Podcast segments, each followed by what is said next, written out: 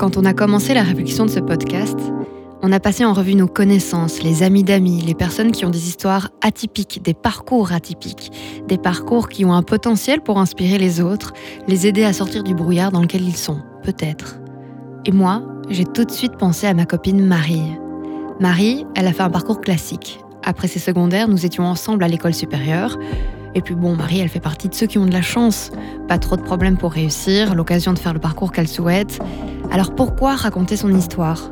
Eh bien parce que Marie, mine de rien, elle aime penser en dehors des cadres. J'avais remarqué que Marie, elle posait souvent des questions sur le sens profond des choses qu'on apprenait, de quoi emmerder sûrement certains profs.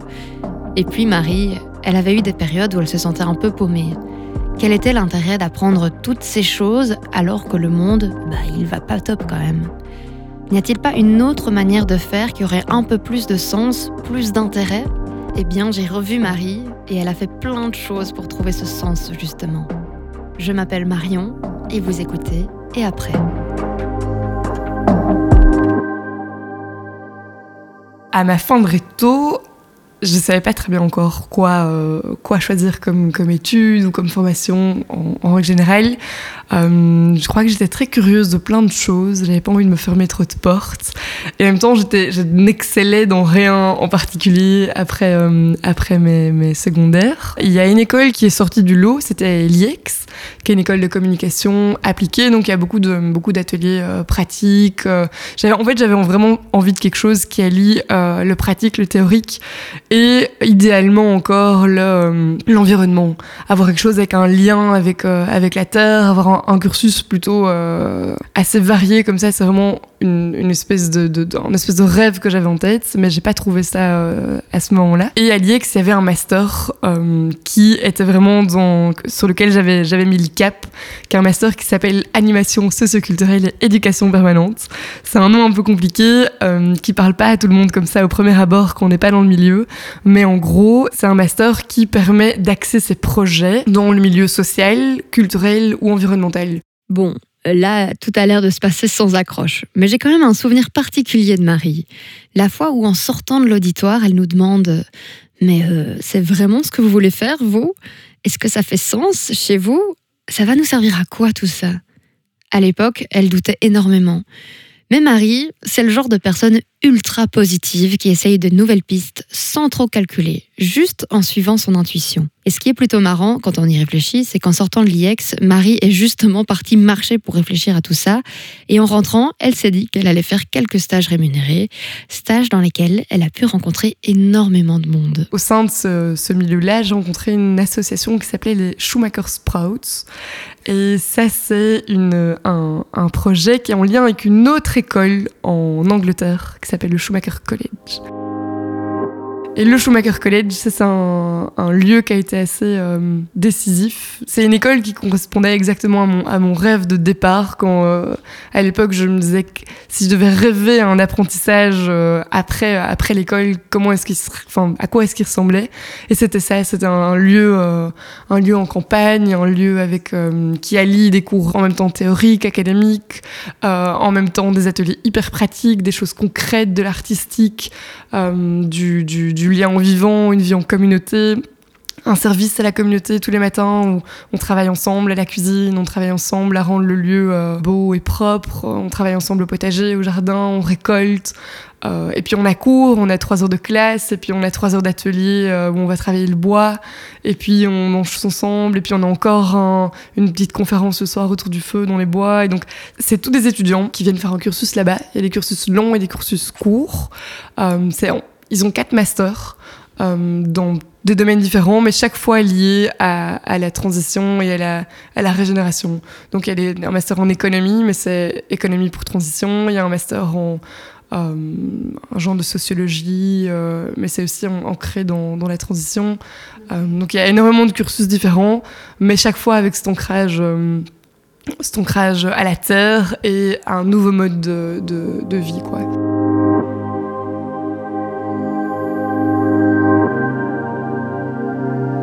Un moment phare, c'est peut-être un soir ou après une, après une journée où on avait euh, fait du spoon carving, ça s'appelle. Donc on, sculpte des cuillères en bois.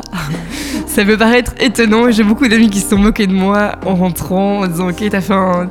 Dans, ton école euh, qui se dit euh, universitaire, tu t'as appris à, faire des cuillères en bois.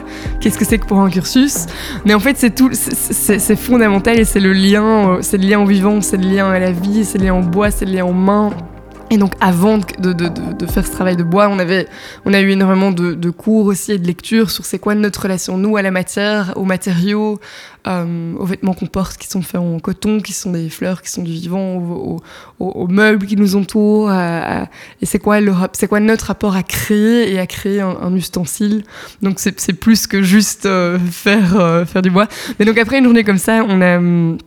On a une, une petite conférence, euh, enfin, c'est pas vraiment une conférence, mais c'est un, dialogue avec, euh, avec le, fondateur de l'école, il s'appelle Satish Kumar. Satish Kumar, c'est un activiste indien qui a aujourd'hui 85 ans. Quelqu'un lui a posé une question en disant, mais en fait, on est tous ici en train de se former à, des nouvelles manières d'être au monde, à, ouvrir les yeux sur plein de choses.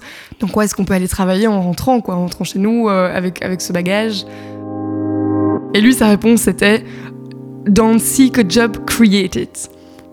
Et en fait, c'est vraiment une réponse de ne va pas chercher un travail, mais crée-le. Quel est le boulot? Quel est le boulot de tes rêves? Qu'est-ce que tu as envie de voir autour de toi? On, peut tous être triste qui est pas qui est pas il y ait plus par exemple de boulangerie artisanale. Mais génial, c'est un truc qui te parle le pain, mais forme-toi. Euh, lance ta boulangerie, entoure-toi, si c'est vraiment un truc qui t'anime, ça marchera et, crée le monde que tu as envie de voir. Donc c'est un message qui peut paraître un peu bateau, mais c'était vraiment sa réponse fréquente aux questions de mais comment on fait dans un monde où il n'y a pas euh, ce qu'on a, il n'y a pas dans, le paysage euh, ce que j'ai envie de voir? Eh bien, c'est intègre des réseaux et essaye de, de, toi le mettre en place, quoi. Essaye de toi le créer. Et il y, a des, y a des lieux où les choses bougent, il y a des lieux où les gens réfléchissent à des, à des, à des manières de faire différentes. Euh, typiquement, mais à la larpe qui pousse, où on est, on est basé avec notre, euh, avec notre projet là, d'éducation, d'éducation holistique. Mais il y a énormément de porteurs de projets qui sont eux aussi en train de, de, de, réaliser plein de choses qui, qui, les animent. Il y a une pépiniériste qui, qui recense plein de semences euh, et de, qui, qui, crée des semences résilientes. Euh, il y a un atelier de réparation de vélos, il y a une boulangerie artisanale, il y a un restaurant maintenant qui se lance avec les produits locaux qui sont produits sur la ferme. Il y a un nouveau centre de, de, de comment s'appelle C'est une multiversité en fait. Donc c'est un, lieu qui est dédié à l'apprentissage, à la transmission, mais qui se veut multi quoi. Pas pas université, pas juste une, une vue standard et un, un mode de fonctionnement, mais c'est un lieu qui accueille des formations en tout genre, sur tout ce qui touche à la régénération. Donc ça c'est vraiment le thème central du lieu et donc et c'est en général en, immersif. Donc les gens logent à la ferme pendant le, la durée du, du séminaire ou de la formation. Créer un réseau, travailler ensemble, c'est la clé que Marie a trouvée pour revenir après en Belgique. Parce que bon, c'est sûr que lorsqu'on rentre d'une expérience comme celle-là, c'est plutôt un choc de revenir au quotidien classique, entre guillemets. Il faut trouver la manière d'utiliser ces nouveaux outils dans cette réalité, dans notre réalité. C'est toujours difficile de rentrer c'est toujours difficile de, de se réadapter. Et parfois, on n'a pas très envie de se réadapter complètement. Et, c'était, effectivement, euh, c'était difficile, c'était euh, confrontant, c'était. Euh, est-ce que tu reviens le cœur, le grand ouvert avec plein d'idéaux et puis en fait, ben, beaucoup de gens pensent pas seulement de la même manière et c'est, légitime aussi. Je prétends pas du tout avoir la vérité. Et ça, aide d'être entouré de gens qui œuvrent et qui actent dans, cette même veine. Et c'était, oui, effectivement, rejoindre ce projet-là et finalement habiter là euh, y, avoir mes activités euh, pro, donc euh, les, les Schumacher Sprouts. Là aussi, dans cette ferme, c'était un, un, cadre idéal finalement pour, pour revenir et réatterrir. Bon, Marie, c'est quelqu'un de super positif. Elle rebondit toujours et c'est naturel pour elle de voir toujours le bon côté des choses.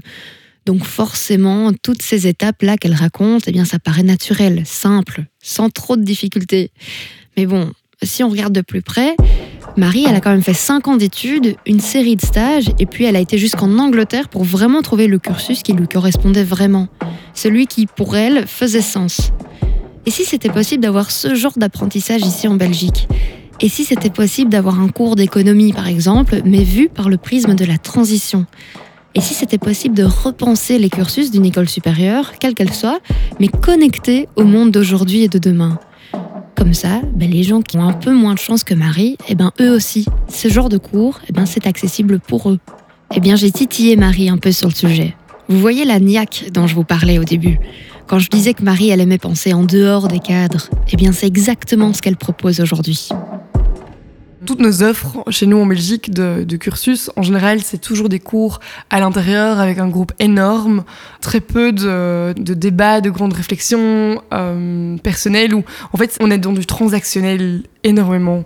Et c'est peut-être très efficace d'une certaine manière parce qu'on forme énormément de personnes, mais je pense qu'on perd, on perd une connexion énorme aux autres et aux, et aux vivants. C'est quelque chose qui n'est pas du tout intégré dans nos cursus et, euh, et encore moins dans les cursus après, euh, après l'école secondaire où on se retrouve juste à plein dans un auditoire, à voir peut-être des choses passionnantes, mais elles sont apportées d'une manière, enfin ça correspond pas à la majorité des, des, personnes sur cette terre. On a, on, a tous besoin d'apprendre de euh, de notre manière et de manière qui nous, qui nous est propre. Mais je pense qu'il y a beaucoup de, je crois qu'il y a beaucoup de sujets qui sont pas abordés aussi et de compétences qui sont cruciales aujourd'hui pour pouvoir vivre le monde euh, qu'on va, le monde qui est en train d'évoluer et, tout, tout ce qui est en train de, enfin tout, tout ce qui va arriver sans être euh, complètement en collapsologique, mais, euh, mais on, va clairement vers des, des, des, choses qui vont, qui vont pas être confortables, quoi. S'il y a un truc qui tombe, et tout tombe, et c'est un mot qu'on entend depuis des années, mais la, résilience de savoir juste être souple et d'avoir d'avoir des compétences, de savoir vivre ensemble, savoir discuter, d'intelligence de, de, collective. Il y a énormément de choses où en fait, on aura besoin d'être ensemble pour faire émerger des solutions et on aura besoin de savoir s'écouter, de changer de mentalité. Quoi. Je crois qu'on a changé de paradigme. Je crois que l'éducation a un immense relais dans. Ouais. Moi, j'intégrerais déjà beaucoup plus le, lien à la terre dans tous les cursus. Quel que soit le cursus, c'est quelque chose, c'est, de la base, quoi. C'est vraiment la base. Et peut-être avoir plus de, de cours, plus d'ateliers, plus d'exercices sur les compréhensions systémique sur euh, d'avoir beaucoup plus de choses dehors pour déjà être se familiariser avec euh, le, contact du dehors. Parce qu'aujourd'hui quand on fait des choses dehors les étudiants sont en général plus inconfortables que confortables. Et c'est quand même notre environnement naturel de, base. Mais, euh, aujourd'hui je suis, je suis pas prof mais on fait énormément d'ateliers dans les écoles et dans les universités sous plein de formes différentes on organise des marches euh, des marches racontées, donc des marches euh, immersives où pendant, en fait, pendant deux heures, on va marcher dans les bois et on a plein d'arrêts. Et à chaque arrêt, on lit des textes ensemble, on fait des, on fait des, ateliers de réflexion, on propose des discussions en binôme. Et donc ça, c'est des choses où on essaie de sortir des étudiants de l'université, sortir de, leur classe, quoi. On n'est pas contre le système de l'université, mais on a juste envie de de l'agrémenter de choses euh, plus holistiques en fait. C'est d'avoir des, cursus plus plus larges. Juste avoir un cours dehors compté on retient mieux on s'aère on voit des choses on comprend on, comprend à quel, dans, quelle saison on est on peut. Et c'est un autre rythme quoi. C'est un rythme qui est beaucoup plus dynamique qui est beaucoup plus euh, qui correspond en tout cas à, à l'apprentissage de beaucoup de beaucoup de personnes je pense que ce qui est important, c'est que les, jeunes fassent des expériences, euh, quelles qu'elles soient, que ce soit à l'école, euh, au sein de, du, du NIF, de école, de, formation, n'importe, mais des expériences qui les touchent profondément. Parce que je crois que le, changement qu'on va avoir et, un changement de comportement va être engendré uniquement à partir du moment où, une personne est touchée dans ses tripes. Quoi. Si tu touches à quelque chose qui t'anime profondément, ben, tu vas plus être la même personne et tu vas agir différemment on le sent hein, quand ça vibre comme ça quelque part en nous. Tu te dis, oh, ok, là c'est quelque chose qui est pas. Euh, il y a quelque chose qui a été touché ici, comment est-ce que je peux le, cultiver? Je crois que ça, c'est chouette et important d'être attentif à cette petite flamme qu'on a, qu'on a tous en nous et on a tous du potentiel et on a tous une place. On a tous une place ici, on a tous un rôle à jouer, on a tous plein de talents. Et le, le, le, rôle de notre, de notre, petite vie, c'est de les trouver, quoi, de mettre le doigt dessus et d'arriver et à, les, à les éveiller et à les cultiver. Et donc je crois qu'au plus on fait des expériences, au plus on va toucher les, choses avec nos mains, au plus ça va, ça va, ça va nous aider à nous connecter peut-être à ce qui nous anime profondément et à du coup trouver notre, notre place. Alors, en rentrant de cette retrouvaille avec Marie, je me suis dit que c'était vraiment inspirant d'avoir des copines comme ça autour de soi. Toujours là à trouver, proposer d'autres solutions, des pistes pour faire autrement, tout en suivant son petit feu intérieur cette papote m'a fait me rendre compte de l'importance d'une première étape essentielle avant de commencer à faire un choix. Peu importe qu'il soit scolaire, professionnel ou privé, eh bien il faut prendre le temps de se connaître, de s'arrêter un peu et d'écouter ce petit feu qui brûle en nous. C'est peut-être pas si anodin que ça qu'on dise brûler d'envie de faire quelque chose.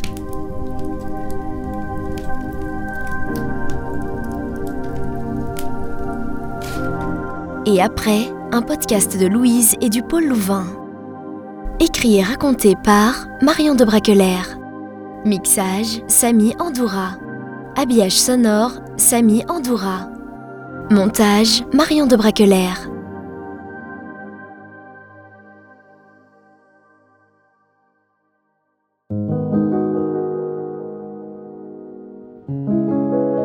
Toutes ces questions sur la positivité, le retour à la Terre, eh ben, ça m'a pas mal travaillé quand même.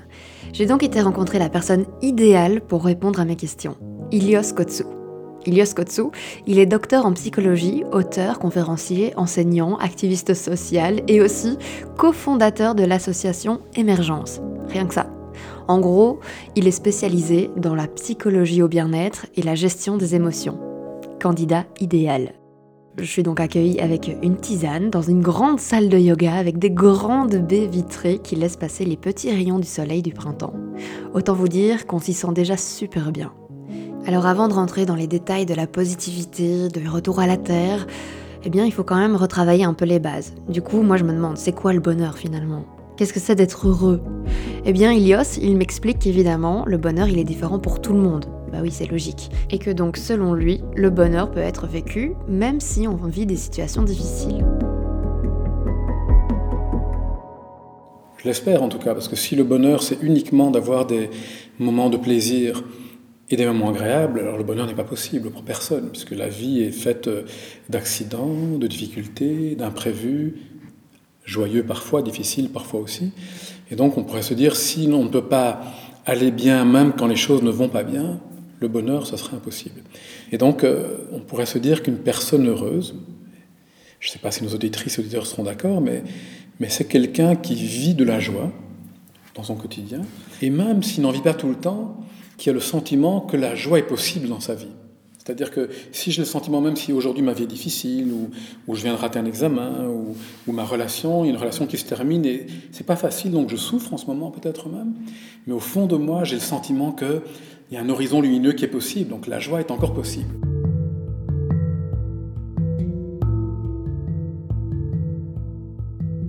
Ilios Kotsu m'explique alors que tout ça, ça va avec la question de l'orientation de l'attention, et que c'est là que cette positivité dont je lui parlais pouvait aussi entrer en jeu.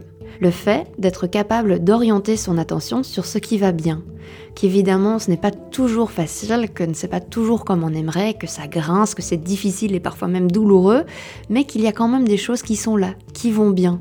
Et en entendant son discours, j'ai l'impression que la positivité, en fait, ça pourrait être comme un muscle, qu'on serait peut-être même tous capables d'apprendre à le développer, mais qu'évidemment, à la base, ce muscle n'est pas développé de la même façon chez tout le monde. La capacité à tourner son regard vers ce qui va bien, c'est comme un muscle. Et donc ça s'entraîne. Même quand on est très négatif, de se dire oui, mais qu'est-ce que j'ai encore dans cette, en ce moment qui va bien? Comment est-ce que je peux reconnaître les bienfaits et dire merci pour ce qui va? C'est très important, ça ne consiste pas à nier ce qui ne va pas. Ce qui ne va pas ne va pas.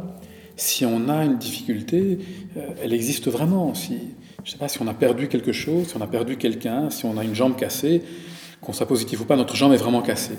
La question, c'est comment on ne reste pas absorbé uniquement là-dessus, mais comment est-ce qu'on peut regarder aussi qu'est-ce qui va bien à côté, pour pouvoir prendre soin de ce qui va bien et nourrir et construire le terreau de ce qui va pousser plus tard. C'est un petit peu comme un jardin, on pourrait dire. Hein, le, le, jardin de notre bonheur intérieur.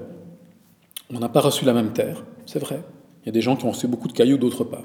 Il y a des terres beaucoup plus fertiles que d'autres, et donc c'est une réalité, une inégalité, une injustice, on pourrait dire, à la base déjà. Mais après, la question, bien sûr, c'est qu'est-ce que je fais de ma terre? Est-ce que je la connais, mon jardin intérieur? Est-ce que je vais tous les jours y passer un petit moment? Est-ce que je prends le temps de cultiver?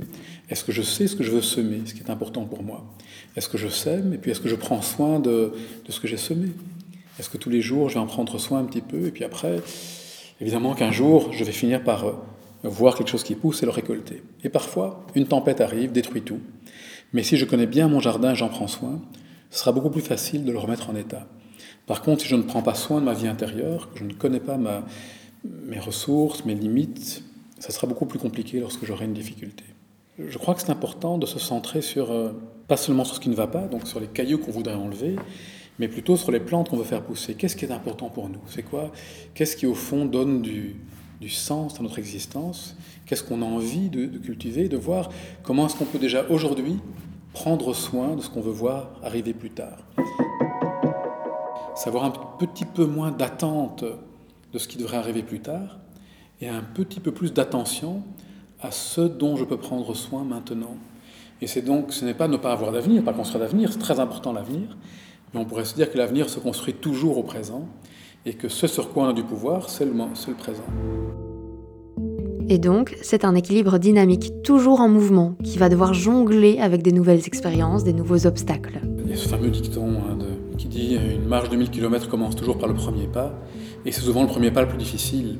Et donc, c'est comment est-ce qu'on considère chaque pas comme un premier pas pour pouvoir se mettre en route, ne pas attendre avant de se mettre en route, et donc commencer à construire tout de suite. Et puis, on peut aussi avoir cette image euh, euh, de la destination ou du chemin. On peut voir si on voit notre vie uniquement comme une destination à laquelle arriver, je serai heureuse ou heureux quand j'aurai accompli telle chose, j'aurai atteint telle chose, acquis telle chose, ça nous met beaucoup de pression et de difficulté à avoir du bien-être maintenant.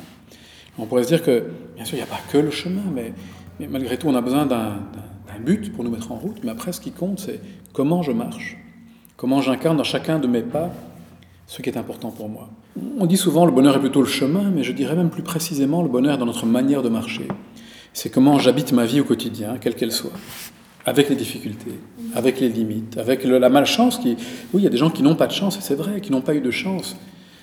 Mais au fond, à la fin, la question, c'est qu'est-ce que je fais de ce qui est là et comment je peux, sans me culpabiliser, du mieux que je peux, je peux pas faire plus, essayer de prendre soin ce que j'ai là. Un message super important qu'Ilios partage alors, c'est qu'on n'est pas coupable de ce qui nous arrive, et que notre bonheur dépend aussi des milieux sociaux dans lesquels on se trouve, et que tout ne dépend pas forcément de cette fameuse force intérieure. L'objectif de ce podcast, c'est de se questionner sur l'avenir, de comment on va pouvoir trouver des clés pour s'en sortir. Et j'avoue que j'apprécie la manière dont Ilias Kotsou voit les choses. Du coup, en l'écoutant me raconter tout ça, je me demande ce que lui inspire la jeunesse d'aujourd'hui. Qu'est-ce qu'il y voit? Je trouve que c'est toujours compliqué de dire la jeunesse comme si la jeunesse était un groupe homogène, alors qu'il y a des, millions de, jeunes femmes, de jeunes hommes complètement différents les unes des autres.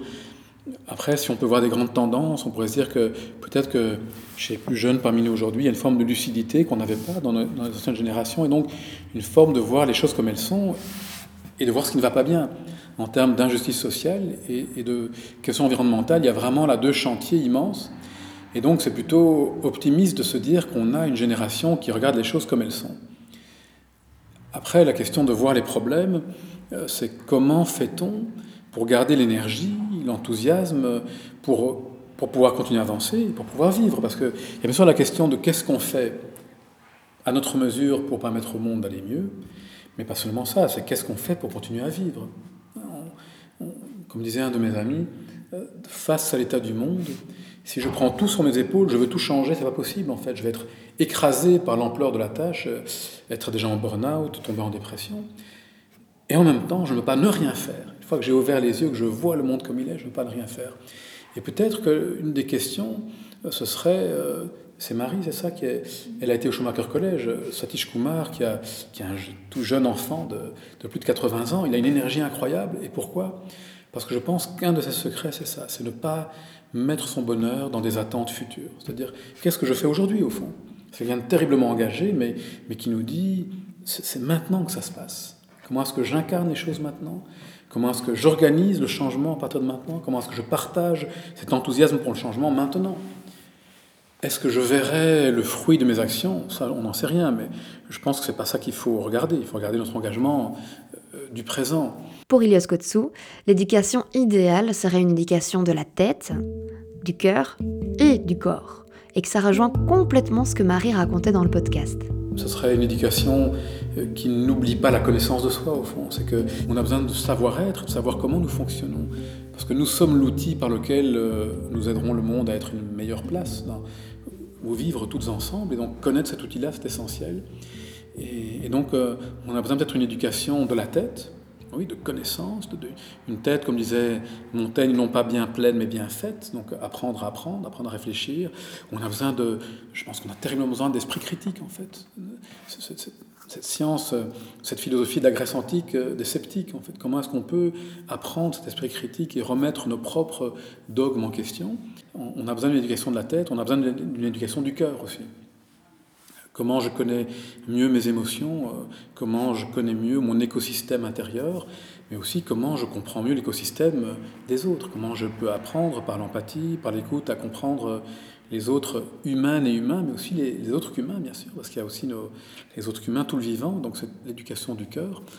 Et puis on pourrait dire qu'on a besoin d'une éducation des, des, mains et des bras, et qu'on oublie parfois. Et donc euh, l'activité physique, pas de performance qu'on trouve parfois dans le sport, mais, mais au contraire une, vraie connaissance de mon corps, comment est-ce que mon corps se met en mouvement, où j'ai ma tête qui est bien faite, où j'ai mon cœur qui est bien ouvert, mais j'ai aussi quelque chose que je sais faire de mes mains, où on m'apprend à faire de mes mains.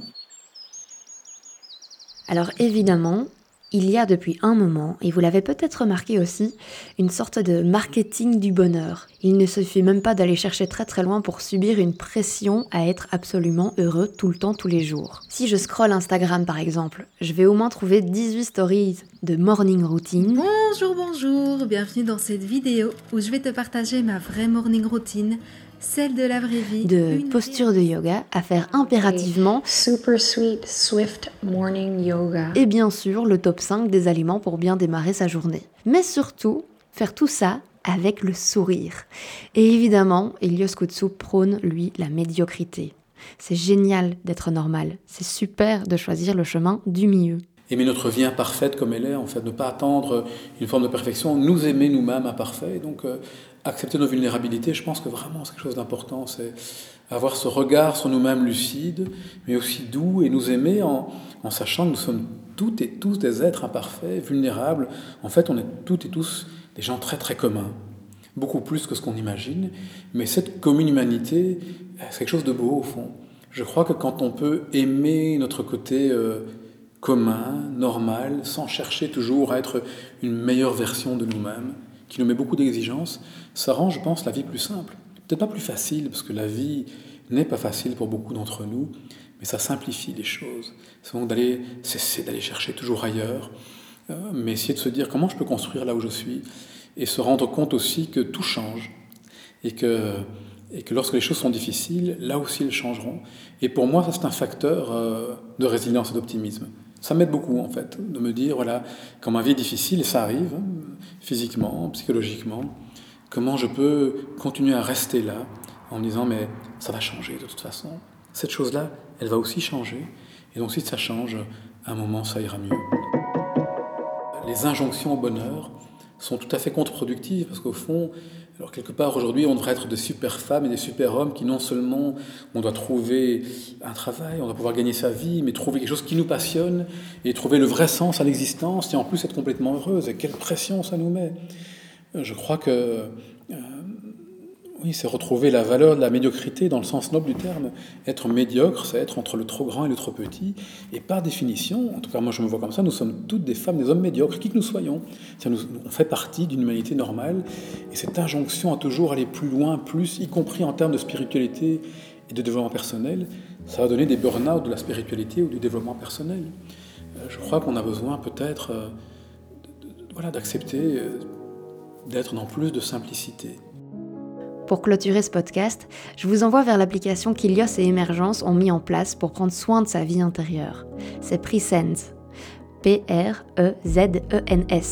C'est une application que tu peux trouver sur ton smartphone, qui est gratuite et qui propose 30 parcours différents pour prendre le temps de t'écouter. Maintenant. Et après, un podcast de Louise et du Pôle Louvain.